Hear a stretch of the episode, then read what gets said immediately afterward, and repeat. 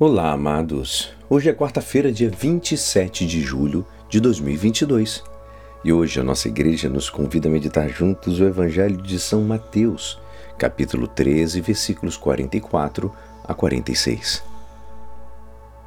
Naquele tempo disse Jesus à multidão: O reino dos céus é como um tesouro escondido no campo. Um homem o encontra e o mantém escondido. Cheio de alegria, ele vai vende todos os seus bens e compra aquele campo. O reino dos céus também é como um comprador que procura pérolas preciosas. Quando encontra uma pérola de grande valor, ele vai, vende todos os seus bens e compra aquela, aquela pérola.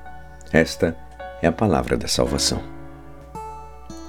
Amados, hoje Mateus põe à nossa consideração duas parábolas sobre o reino dos céus. O anúncio do reino é essencial na nessa predicação de Jesus e na esperança do povo eleito. Mas é notório que a natureza desse reino não era entendida pela maioria. Não é entendida pelo sinédrio que o condenaram à morte. Não era entendida também por Pilatos, nem por Herodes. Também não a entenderam de início os próprios discípulos. Como se encontra uma compreensão como a que Jesus pede ao bom ladrão, cravado junto dele na cruz, quando ele diz: Jesus, lembra-te de mim quando estiveres em teu reino. Ambos tinham sido, sido acusados como malfeitores e estavam quase a morrer. Mas por um motivo que desconhecemos, o bom ladrão reconhece Jesus como o rei de um reino que virá depois daquela terrível morte. Só podia ser um reino espiritual. Jesus, na sua primeira é, predicação, fala no, do reino como um tesouro escondido cuja descoberta causa alegria e estimula a compra do campo para poder gozar dele para sempre. Mas ao mesmo tempo, alcançar o reino requer procurá-lo com interesse e esforço, ao ponto de vender tudo o que se possui. O reino é de paz, amor, justiça e liberdade. Alcançá-lo é, por outro lado, dom de Deus e, por um lado, responsabilidade humana.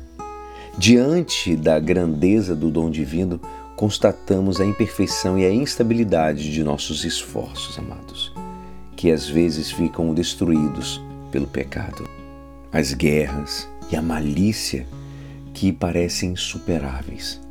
Não obstante, devemos ter confiança, pois o que parece impossível para o homem é possível para Deus. Quando existe um ideal de vida, o homem procura alcançá-lo com entusiasmo, perseverança e muita garra. O ideal representa o tesouro que, uma vez descoberto, nos leva a vender tudo o que temos para comprar aquele campo. Amados, precisamos valorizar o tesouro da nossa vida espiritual, com as qualidades que adquirimos mediante a prática da caridade e das virtudes. Que possamos cuidar e pensar naquela frase de Santa Teresina do menino Jesus, que diz: Só Deus basta. E é assim esperançoso que esta palavra poderá te ajudar no dia de hoje que me despeço. Meu nome é Alisson Castro e até amanhã. Amém.